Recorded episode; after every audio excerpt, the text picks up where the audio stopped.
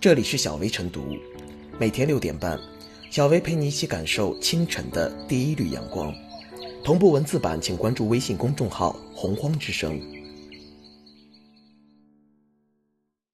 本期导言：四月二十七日，一则交警扮盲人带导盲犬坐公交被赶，狗狗哭了的消息上了微博热搜。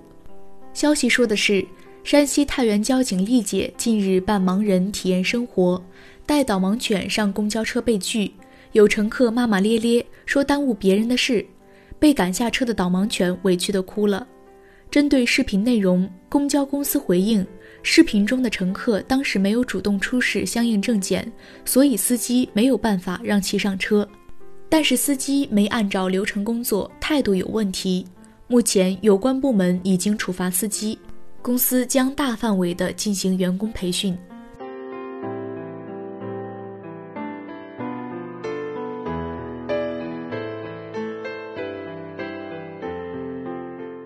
文明社会不该让导盲犬哭。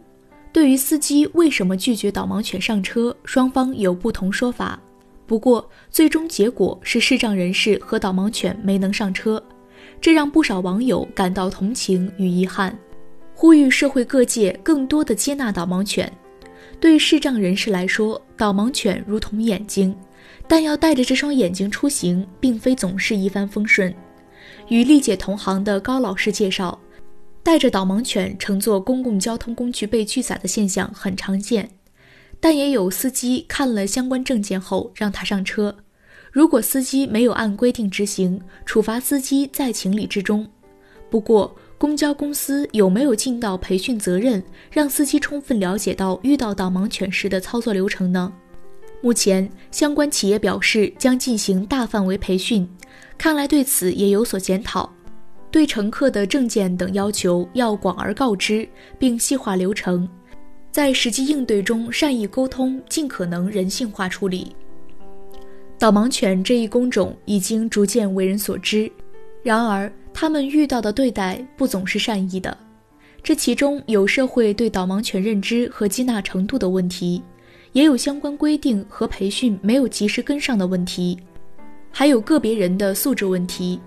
二零一八年十一月，一位视障人士带着导盲犬在长沙一家餐厅用餐，被挡在门外两小时，最终在警方协调下才得以进入。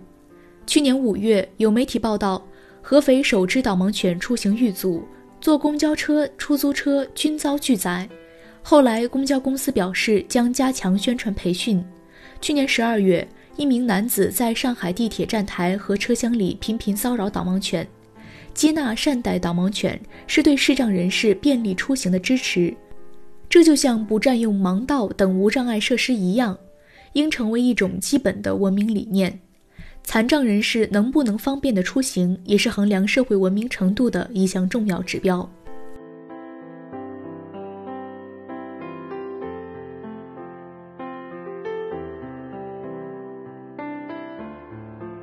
为导盲犬擦去委屈的泪水。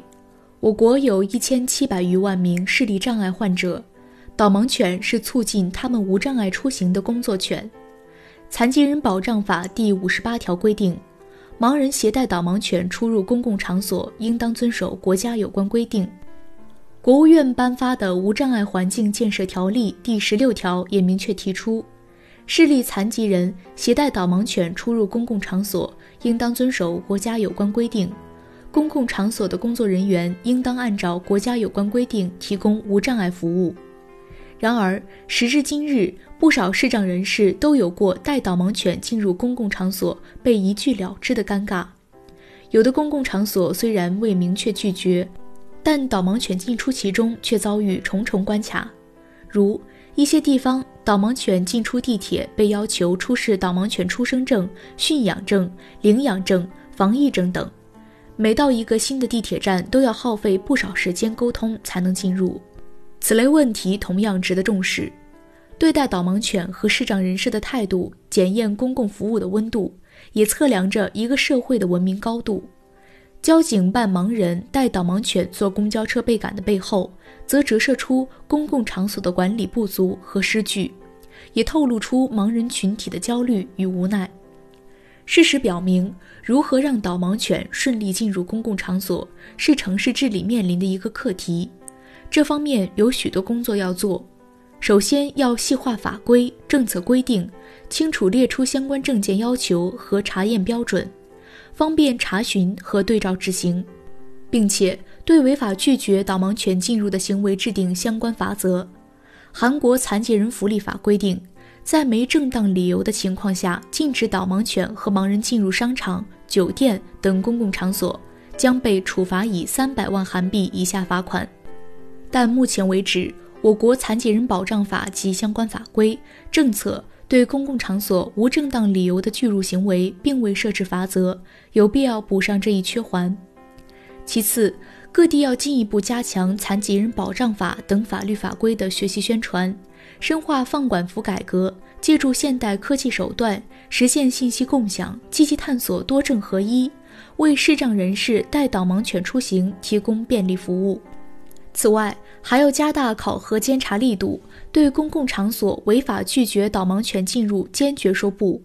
同时，将残疾人权益保障工作，包括接纳导盲犬情况，作为文明单位评选、考核、动态管理的重要依据，奖优罚劣。促进相关单位和商家学会换位思考，以盲人视线进行回头看，查漏补缺，反思不足，推动软硬件服务水平不断提升，积极构建残疾人权益保障长效机制。每个人都渴望得到尊重，被这个世界温柔相待，残疾人也不例外。但愿太原交警丽姐的这次体验，能唤醒更多人对视障人士带导盲犬出行难的认识。日常工作生活中，在遇见视障人士和导盲犬的时候，多一份理解，少一份责难；多一份接纳，少一分排斥；多一份关爱，少一分冷漠。我们的城市必将因此变得更加温暖美好，社会必将变得更加文明和谐。